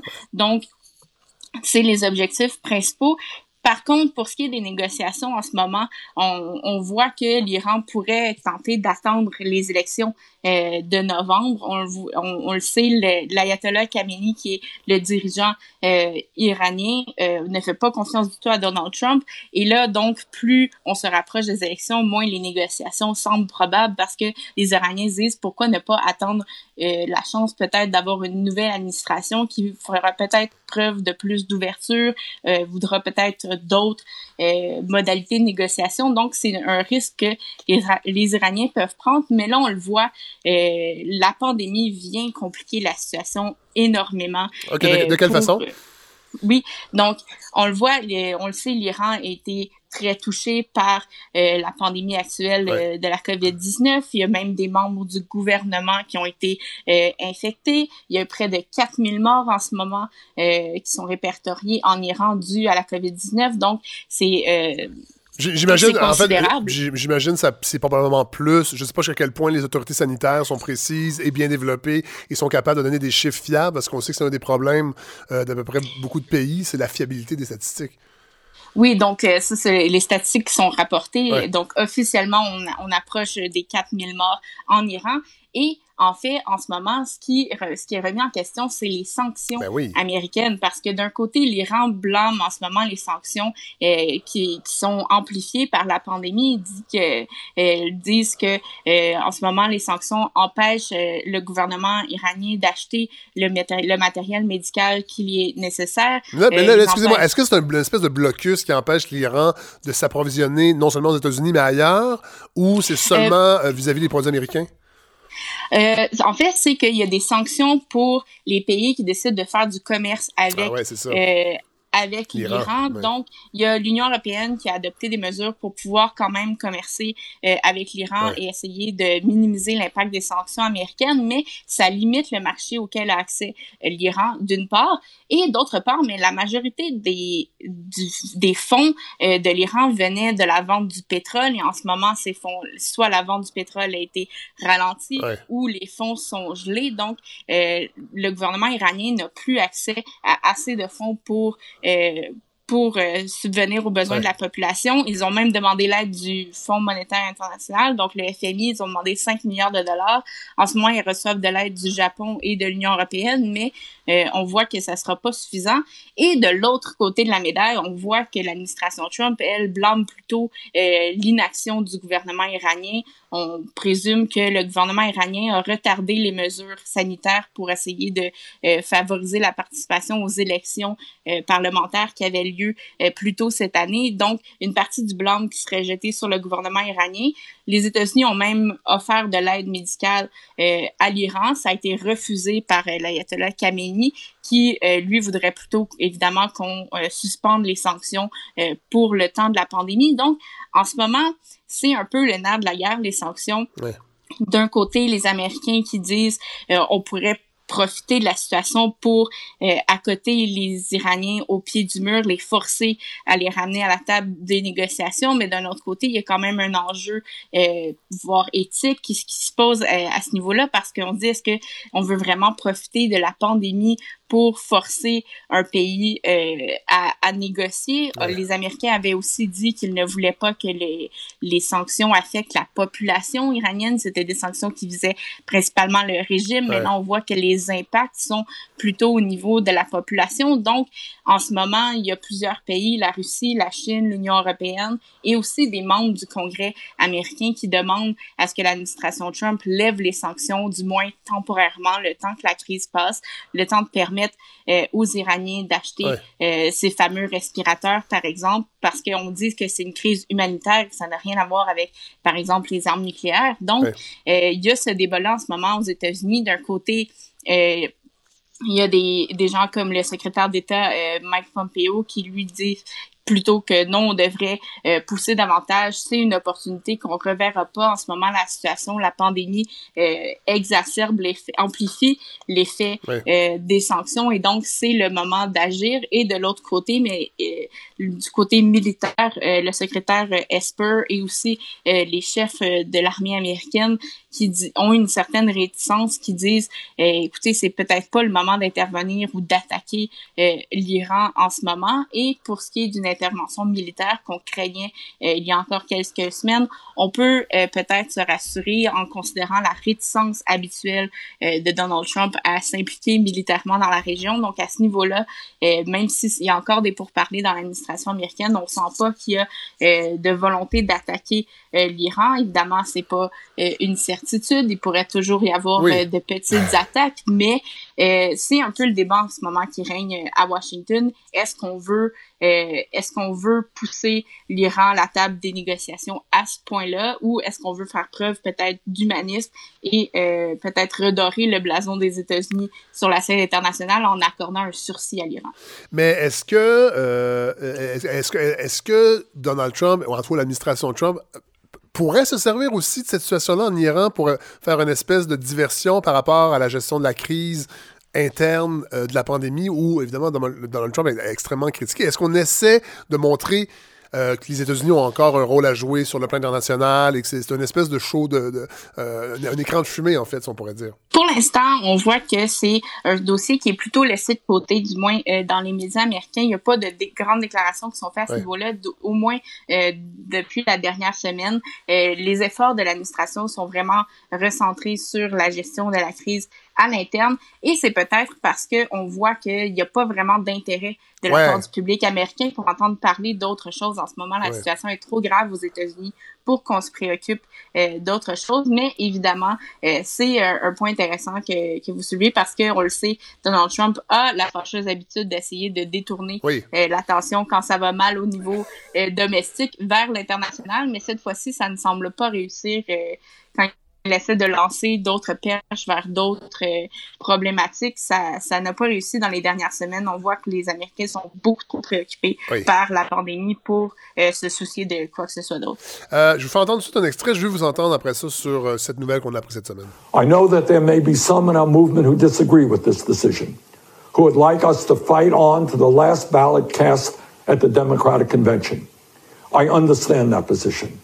But as I see the crisis gripping the nation, exacerbated by a president unwilling or unable to provide any kind of credible leadership, and the work that needs to be done to protect people in this most desperate hour, I cannot, in good conscience, continue to mount a campaign that cannot win and which would interfere with the important work required of all of us in this difficult hour.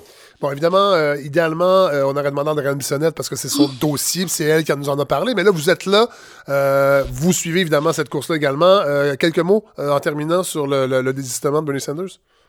Oui, Bernie Sanders qui euh, a mis un terme cette semaine à sa campagne, euh, c'est lié, euh, oui, à un calcul mathématique du nombre de délégués qu'il pourrait remporter, mais aussi évidemment au contexte particulier de la pandémie en ce moment.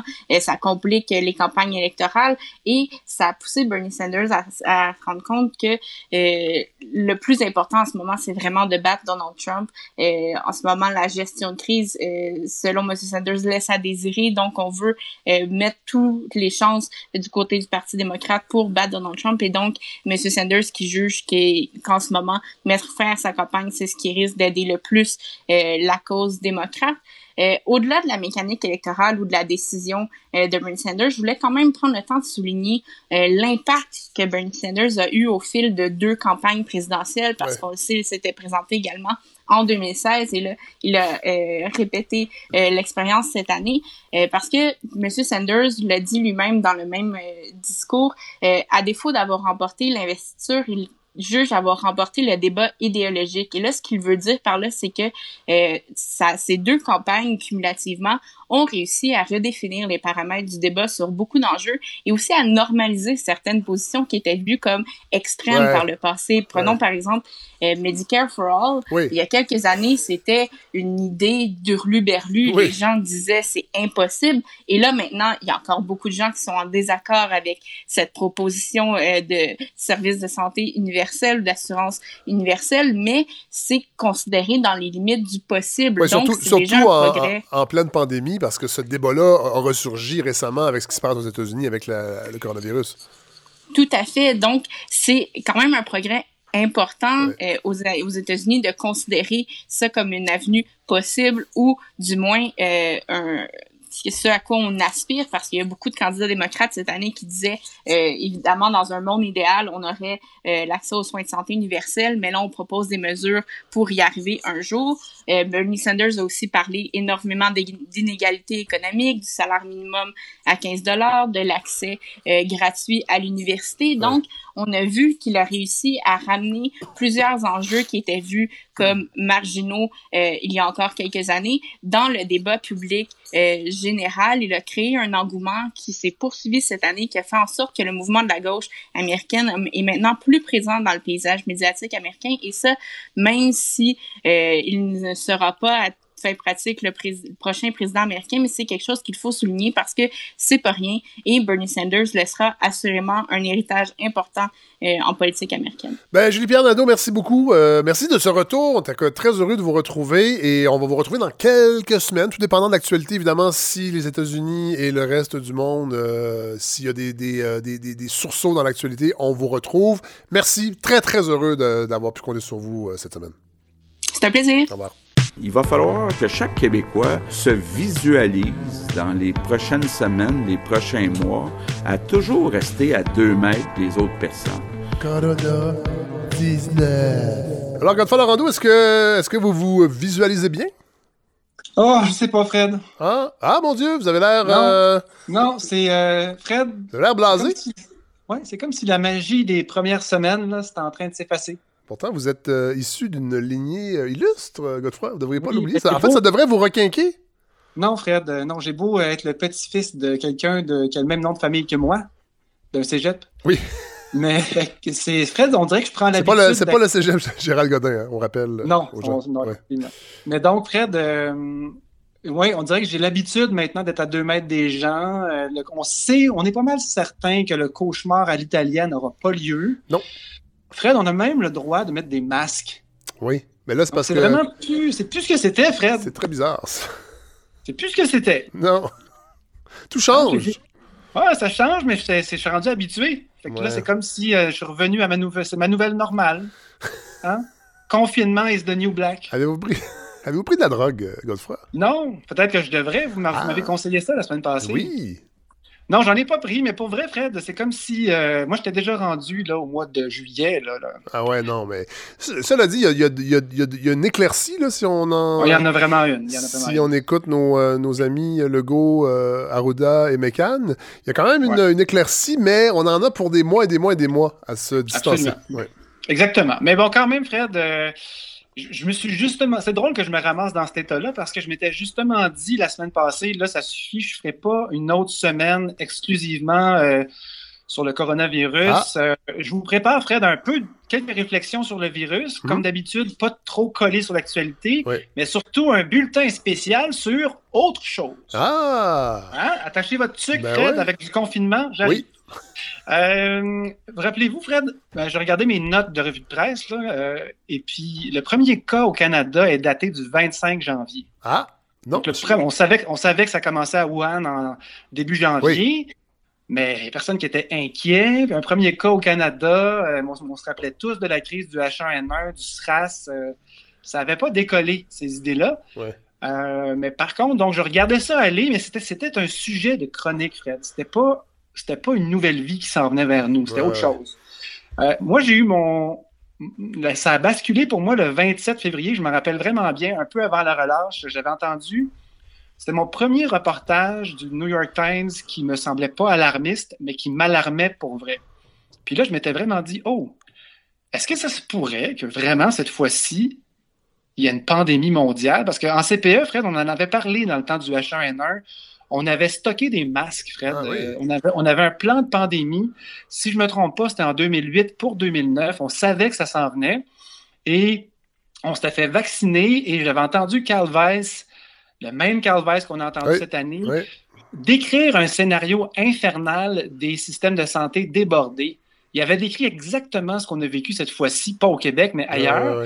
et c'était juste pas arrivé. Mais bref, c'est le premier entrevue que j'ai entendu, puis je me suis dit, oh, OK, peut-être qu'on s'enligne vers quelque chose, puis je vais, je vais le mettre sur, sur le site de la balado, fait, parce que c'était vraiment une.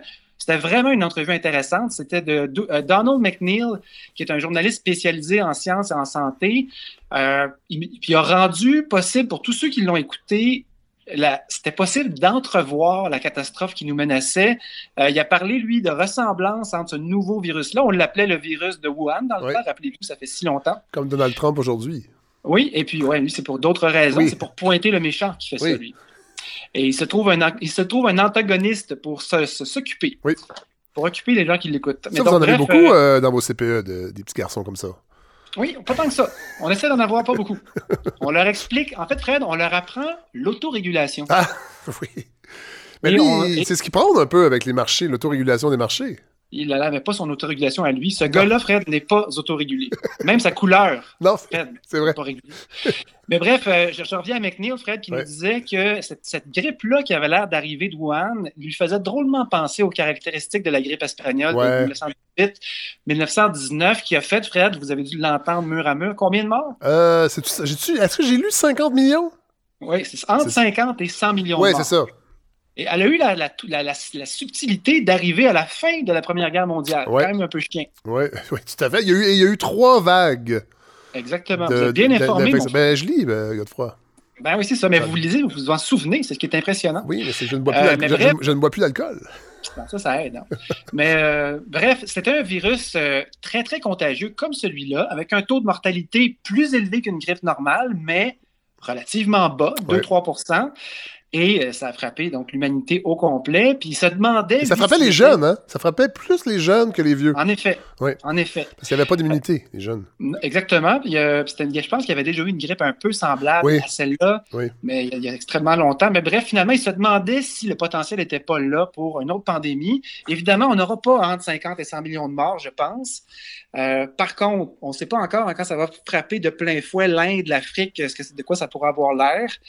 Euh, mais la suite est déjà passée à l'histoire, Fred, au moment même où lui préparait un peu son pays. C'est un Américain, McNeil. Puis il disait J'espère que les gens vont être assez réveillés pour se préparer. Ben, Fred, aujourd'hui, ça fait 4-5 jours que New York enregistre à peu près 700 morts par jour. Euh, non, non, les gens n'ont pas été assez alarmés, je pense, dans certains endroits du monde. Euh, avant de poursuivre plus loin, parce que j'avais quelques petites questions à vous poser, Fred, êtes-vous, est-ce que vous vous décririez comme plutôt en phase avec la théorie de l'évolution? Êtes-vous plutôt d'accord avec ça? J'aurais dû vous demander ça, Fred, avant de venir devenir chroniqueur. Oui, oui je suis assez d'accord. OK, c'est une bonne nouvelle. Ouais.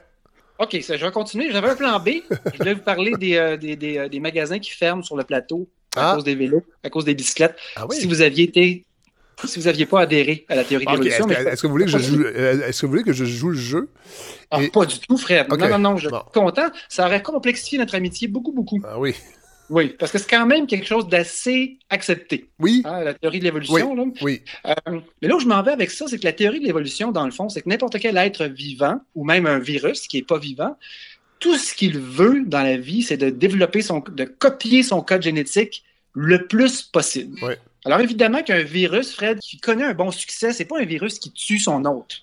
Hein. C'est un virus qui va rendre malade son hôte suffisamment pour le faire tousser un peu, et le rendre contagieux pour que le virus se répande ailleurs et finalement infecte le plus grand nombre de personnes sans tuer son hôte. Alors un virus comme le virus Ebola, Fred, qui tue 50% des gens qui l'atteint, c'est sûr que nous, ça nous impressionne. Sur le plan politique, c'est tout un virus. Mais dans le monde des virus, les, virus rient de lui. Ah oui? Parce que, ben oui. Il est victime d'intimidation. Eh ben oui, parce qu'il tue tout le monde, il se ramasse tout seul, il n'est pas capable de se reproduire, il infecte un village, il ne reste plus personne. Ah oui. Euh, non, c'est. C'est pas un virus prévoyant. Pas du tout. Et euh, c'est un peu, je fais des blagues évidemment, mais un virus qui va suivre la loi de l'évolution, lui, ce qui va arriver, c'est qu'à force de faire des mutations une fois de temps en temps, comme n'importe quel être vivant, il y a des mutations qui vont favoriser le fait qu'il y aura plus de descendance ou lui nuire. Ouais. Et le résultat de ça, Fred, c'est qu'un un, virus trop violent va devoir, au fil des années, des décennies, moduler sa force et apprendre à vivre en harmonie avec celui qui le rend malade. Ah. c'est étrange, hein? C'est quelque, chose de, il y a quelque chose de beau là-dedans en même temps. Oui, mais un virus qui rend. Un virus qui connaîtrait une mutation qui fait que, oups, il rend plus les gens malades. Ça va faire baisser les symptômes respiratoires, on va tousser moins, on va en mettre moins partout mais le virus se transmet moins. Donc, il ne faut pas en mourir, Fred, mais il faut qu'on se gratte un peu. Il hein? faut qu'on ait des boutons, il faut qu'on tousse, il faut qu'on chie notre vie pour le répandre efficacement, peu importe la méthode. Mais, les virus, Fred, qui nous entourent aujourd'hui, la gastro, la grippe, les rhumes, avec lesquels on a vraiment appris à vivre, c'est pratiquement. Et même, les, et même les apprécier. Oui, il y a même des individus hein, comme ça qui sont dans la même situation, mais on a appris à vivre avec ces virus-là. Ces virus ça nous tue plus, ça nous tue beaucoup moins. Et c'est parce que les virus, au fil des années, sont devenus, sont partis de pandémie, exactement comme le coronavirus, exactement comme la grippe espagnole, mais ils n'ont pas le choix de se calmer éventuellement s'ils veulent avoir une belle carrière de virus. Ouais, ouais, ouais, ouais. Donc, donc, donc, ce que vous nous dites, c'est qu'il va falloir apprendre à vivre avec. Ben, ça, c'est clair, mais évidemment, on n'est pas dans un cas de semaine. Hein. Mais je me rappelle, Fred, dans le cas du SRAS, euh, il y avait à un moment donné une, une souche mutante qui était sortie à Toronto. Et là, on se disait, mon Dieu, est-ce que ça va être une souche plus virulente? Et non, c'était une souche moins virulent. oui. Et donc, c'est sans doute ce qui va arriver, Fred, mais quand le virus de la grippe espagnole a frappé, en 1918, dans, la, dans les premières vagues, il est tombé à peu près au meilleur endroit dans le monde, au meilleur temps dans le monde, en fin de Première Guerre mondiale.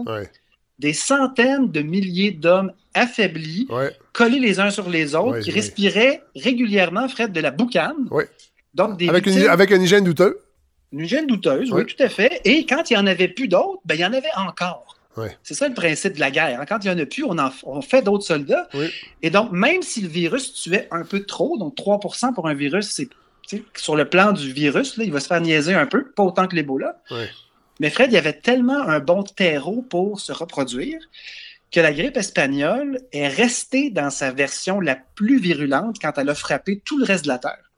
Et donc, c'est un virus qui, normalement, aurait dû se développer, il aurait dû se répandre un peu plus tranquillement, puis s'affaiblir et ensuite tomber dans les pays en étant une grippe un peu plus normale. Mais ce qui a été une des théories que, que je ne connaissais pas, c'est que étant donné que c'est arrivé exactement dans les tranchées au bon moment avec toute cette population-là, le virus est rentré à pleine capacité. Il n'a pas eu le temps de muter et de s'affaiblir. Alors que notre virus à nous, jusqu'ici, c'est pas affaibli, mais c'est pas terminé. Il va tourner comme ça sur la Terre pendant sans doute des années. Ben et on va sans doute le voir se moduler et apprendre à vivre, Fred, avec nous, l'être humain. Et peut-être que si on, se, si, on se, si on se projetait dans 10, 15, 50 ans, les virus les plus virulents en ce moment, le SRAS, le MERS, le SRAS, le SRAS-CoV-2 qu'on vit en ce moment, l'Ebola même, peut-être dans, une centaine d'années, on va rentrer à la job le lundi matin en disant Oh, je me sens pas bien, Fred, j'ai la gorge qui pique. Pour moi, j'ai attrapé l'Ebola de ma blonde. Ouais, ouais, ouais. 32 Tylenol. Ouais. On n'est pas là. Non. Quand, quand, le coronavirus aura fait le tour du monde plusieurs fois, ben, il y a des bonnes chances que ce qui va nous rester entre les mains, c'est un virus, en plus d'une population immunisée, ça va être un virus qui va devenir permanent. En tout cas, c'est très, très possible, ça. Mais ce qui est bien, c'est qu'il y aura un nouveau virus qui va apparaître, qui va être plus virulent que le, coronavirus actuel. Ben, ça va être les questions qu'on va devoir se ben poser. Mais, ça, c'est, mais, ça, c'est, une prédiction. Euh, évidemment, les scientifiques ne peuvent pas dire ça, mais ils disent que dans le fond, ça se pourrait que la COVID-19, c'est une répétition pour ben d'autres virus qui seront beaucoup plus virulents. Mais c'est que s'ils sont beaucoup plus virulents, il y a des chances qu'ils se rendent moins loin. C'est un peu ça la théorie, mais ou, c'est comme le stress, Fred, c'était beaucoup plus virulent. ça tuait 30% du monde. Mais ça envoyait tout le monde à l'hôpital et ça faisait qu'il y avait beaucoup de moins de monde dans la société qui, le transmettait. Le virus qu'on a entre les mains en ce moment, il est vraiment il est très performant sur le plan de reproduire son code génétique. Finalement, il y a relativement peu de gens qui meurent sur la masse de gens qui l'attrapent. Il y en a plein qui sont asymptomatiques, mais il est contagieux en plus. Fred, ça suffit la pandémie. Oui, euh, vous rappelez-vous? Amenez-nous ailleurs. L'année passée, Fred, à la même date, presque exactement, l'humanité complète se tournait vers un mythe, euh, un cataclysme totalement sidérant qu'on savait théoriquement possible et qu'on n'avait encore jamais vu. Non, ce n'était pas une pandémie, c'était le trou noir, Fred. Oui, c'est vrai. on avait photographié un trou noir. Oui, le 10 avril, c'est de ça dont on parlait. Fred. On était ensemble à ma brasserie. Imaginez-vous dans l'univers dans lequel on vivait. Ça fait longtemps. Hein, Colin? Oui. ça me manque un petit peu. Je t'avoue d'être devant le public en ce moment, ah oui? ça me manque particulièrement. Ben, ah, oui, tellement. Pas, moi. mais vous, vous êtes différent. Oui. Vous avez trop de public dans votre vie. Oui, il y a ça. Mais ça, en fait, euh, c'est drôle parce que j'ai vu une autre nouvelle, Fred, qui m'a fait penser à l'espace, puis c'est de ça dont je voulais vous parler rapidement. Euh, pour vous mettre un peu de bonne humeur et de magie dans votre vie, là, vous pourrez aller voir, euh, googler satellite Juno, donc J-U-N-O. C'est un satellite qui a été envoyé vers la plus grosse planète du système solaire. C'est pas un trou noir, c'est Jupiter. Et c'est la fameuse. Est-ce que vous êtes capable, Fred, de d'imaginer Jupiter dans votre tête? La voyez-vous? Vous avez aucune idée? Euh, je, oui, je la vois un petit peu. Hein? Vous voyez quoi dans votre tête? Là? Ben, c'est pas celle-là avec un, gigantesque tourbillon? Ben, oui, c'est ça. Sa surface, ben, à sa surface. Je pense que c'est gazeux. Exactement. Elle est comme Saturne, Uranus, Neptune. C'est des planètes gazeuses géantes. Elle n'a pas, pas, vraiment d'anneau visible, mais elle a cette fameuse tache. Et donc, si on la connaît comme ça, c'est parce qu'il y a déjà des sondes qui sont passées avant. Euh, mais là, là, depuis 2016, il y a un satellite qui fait le tour, euh, qui, fait le tour en 53 jours. Il a fait 11 fois le tour de la planète à date. Et là, il nous a ramené des photos, Fred. Ah, Et là, on tripait à voir la fameuse tâche, mais là, là, on a des, on a des, turbulences. C'est absolument, c'est féerique de voir ça à une époque où on ne peut même pas sortir de notre maison. Euh, je vous suggère d'aller faire un petit tour et de regarder ces photos-là, c'est assez exceptionnel. C'est un satellite qui vaut un milliard de dollars, donc quand ah même, c'est pas, pas un iPhone. Hein? Non. Euh, mais... Ben, enfin, oui, non, c'est un, iPhone 13 ou 14. Oui, 13 ou 14. Qui va sortir dans quelques années. Effectivement. Si vous vouliez en acheter un, un 15, mettons, maintenant, il serait peut-être peut, vendu à ce prix-là. C'est possible. Il y a du monde qui ferait la file, Fred. Oui. À un mètre, à un mètre de distance. À, deux mètres, c'est ça. Oui, à deux mètres. Voyez-vous, je suis rendu à un mètre. Fred, il y a une affaire qui est fascinante avec Jupiter, euh, c'est que c'est une planète qu'on connaît peu. Elle est, elle est loin, elle, elle, est très bizarre, elle est géante. Mais pas géante à peu près. Hein. La masse de Jupiter, là, si on pouvait la mesurer, elle a accaparé plus que la moitié de tout le reste de la matière du système solaire, en excluant le Soleil. Donc, toutes les autres planètes mises ensemble font pas la moitié de ce monstre qu'on appelle Jupiter. Et en plus, c'est la toute première planète qui s'est formée. Ah oui? Oui. Et ah. donc, elle a ramassé à peu près tout ce qui se faisait en termes de cochonnerie spatiale. Et euh, il y a une certaine époque où les, les, astronomes, Fred, s'imaginaient que des planètes comme la Terre, on allait. C'était une question de temps avant qu'on en trouve plein. Oui. Parce que ben, c'est assez commun, finalement, une planète rocheuse, juste à la bonne distance de son étoile. Mais au fur et à mesure qu'on a découvert d'autres systèmes solaires, Fred, ce qu'on a découvert, c'est des super-terres. C'est des planètes géantes, comme la Terre, donc pas gazeuses, rocheuses. Puis on se demande comment ça se fait qu'il n'y a pas de terre ailleurs. Des terres petites, en roche, avec une petite atmosphère. Et la grande différence, ce serait, Fred, à cause de Jupiter. Ah. Jupiter, il y avait des super-terres près du Soleil au départ. Puis Jupiter était super loin dans le fond du système solaire. Et comme un gros bouli gravitationnel, elle s'est approchée tranquillement et elle a fait un espèce de jeu de billard. Avez-vous vu Gravity, Fred, cet excellent film? J'ai vu les 11 premières minutes de Gravity. Ah il suffit, Fred, d'un boulon dans l'espace et ça envoie tournoyer Sandra Bullock là, ah pour euh, deux heures. D'ailleurs, elle n'est jamais revenue. Elle est toujours, elle est toujours en orbite. Exactement, oui. Et euh, bref, c'est ce qui est arrivé un peu, c'est que Jupiter a déplacé toutes les planètes et toutes ces super terres rocheuses qui étaient là, ben, ont été détruites et se sont reformées après ça en plus petites planètes rocheuses comme Mars, Jupiter, Mars, euh, Vénus, la Terre, Mercure. Et c'est à cause de Jupiter qu'on a pu avoir une planète exactement comme la nôtre, qui semble-t-il est une aberration dans l'espace. Et entre nous, ça tombe bien. Oui. Hein, ça fait notre affaire. Oui. Et en plus de ça, quand ce, ce, fameux satellite Juno va, euh, va, avoir fini sa vie utile, sa dernière mission, Fred, ce n'est pas de se désintégrer tout simplement parce qu'il existe des, des, satellites de Jupiter. est tellement grosse, Fred, elle est presque comme un soleil. Elle a des satellites autour d'elle comme un mini système solaire. Mm-hmm. D'ailleurs, c'est comme ça que Galilée a eu l'idée que peut-être la Terre tournait elle-même autour de quelque chose, et c'est là qu'il s'est dit, hum, c'est peut-être le Soleil finalement qui est au milieu de tout ça et non pas nous-mêmes. Ça a très bien marché après ces affaires, les gens étaient tous d'accord. Jusqu'à il y a deux ans. Oui, c'est ça. Exactement.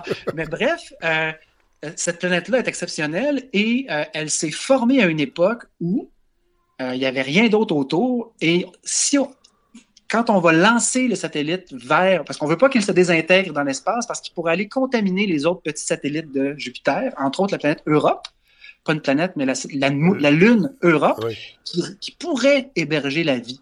Et donc, la dernière affaire qu'on voudrait, c'est d'aller contaminer une planète avec peut-être qu'il y a du SRAS là-dessus. Oui. On ne sait pas. C'est vrai. Qui date de l'époque, de 2011. Ce serait du, ce serait du H1N1. Mais bref, je m'égare.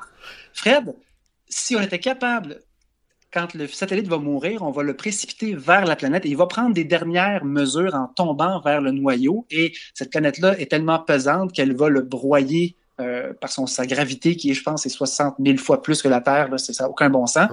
Mais on va être capable de détecter ce qu'il y a dans son noyau et étant donné que la planète Jupiter date du tout début du système solaire, mais si on est capable de détecter la présence d'eau, ça va nous dire exactement où elle s'est formée et ben, ça va rendre notre perception, notre connaissance du système solaire, donc et de la naissance de la Terre, encore plus euh, aiguisée.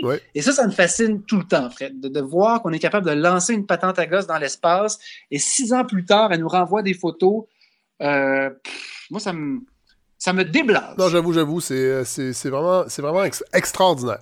Vraiment. C'est extraordinaire, mais tu sais, tout ça est peut-être un peu compliqué. Alors, je vous, je vous ramènerai simplement aux photos. Allez les voir. Mais ben, on va les mettre sur la, On va les mettre, c'est certain. En fait, nous allons sélectionner euh, les plus belles. Ouais. D'accord. Avec, avec des arcs-en-ciel, idéalement. Ah oui? Ça va bien aller. Ouais. Moi, j'ai changé de moto. Ce n'est plus ça va bien aller. Ah c'est. Non, c'est euh, on continue. Ah, ben oui. Ouais, on, on continue on lâche pas. Et puis, euh, en attendant qu'on puisse prendre des marges, on peut aller voir des photos hallucinantes que Juno a prises. Euh, en pleine pandémie, on peut se tourner vers le ciel, Fred, pour éventuellement peut-être comprendre un peu mieux d'où on vient. Et je reprends ma métaphore du virus. Si l'humain était un virus pour la planète, j'espère que on va peut-être apprendre à vivre en harmonie avec elle, Fred, nous aussi. Ah, c'est Quelle belle finale, Godfrey Hein? Merci. Est-ce que, est que, est que Horatio aurait pu dire une affaire comme ça? Ouais, sûrement. Sûrement, avec une petite blague, là. Euh. Ouais. Un petit mime, un petit geste des mains. Ouais, ouais. Il aurait fait faire, faire apprendre à vivre ensemble. Faire apprendre à vivre ensemble. hey, merci, God. Merci, Fred. Bye. Alors merci à tous ceux qui ont rendu possible cet épisode. Évidemment, Hélène, Faradji, Godfrey Lorando, Julie-Pierre Nadeau, Docteur Jeanne-Marie Giard. Merci à Larry Dufresne qui euh, co-réalise cette balado avec moi. Merci évidemment à tous ceux qui l'écoutent, qui sont là depuis le début, qui commentent, qui m'envoient des messages, qui m'envoient des suggestions. Si vous voulez appuyer le projet, c'est toujours possible euh, sur le. Si vous voulez en fait écouter les épisodes et que vous êtes moins familier avec le format balado de, s'abonner sur les plateformes, ben, sur le vous avez les épisodes à chaque semaine qui sont disponibles le samedi matin et vous pouvez également participer euh, financièrement à ce projet parce que ben, là, on est dans la saison 2 qui va se poursuivre euh, jusqu'en juin, euh, idéalement. Mais moi, je veux qu'on, je, vais être de retour l'année prochaine. Alors, plus vous êtes nombreux à, ben, l'écouter, ben, plus on va être là. Alors, évidemment, si vous participez financièrement, comme ceux l'ont déjà fait avant Noël, ben, nous, ça nous permet aussi de prévoir, de voir arriver les choses. je sais que les temps sont durs, évidemment, donc je vous le dis vraiment à titre informatif, mais la possibilité est là parce qu'il y a des gens qui m'écrivent, qui me disent j'ai pas participé à la campagne de la ruche, comment je fais pour continuer euh, avec ce projet-là, à, l'appuyer. Alors c'est possible sur le fredsavard.com et ben, vous continuez d'animer la page Facebook de la balado. On va mettre les liens euh, qui, euh, qui nous ont occupés cette semaine dans les différentes chroniques pour que vous puissiez en fait peaufiner un peu la réflexion et l'écoute donc, merci à tous et on se retrouve bien sûr la semaine prochaine. Bon confinement, on lâche pas. Ça achève. Si vous faites du jogging, ce qui est mon cas, on s'en va dans la rue, s'il vous plaît, cette semaine et on marche tous du même bord sur les trottoirs.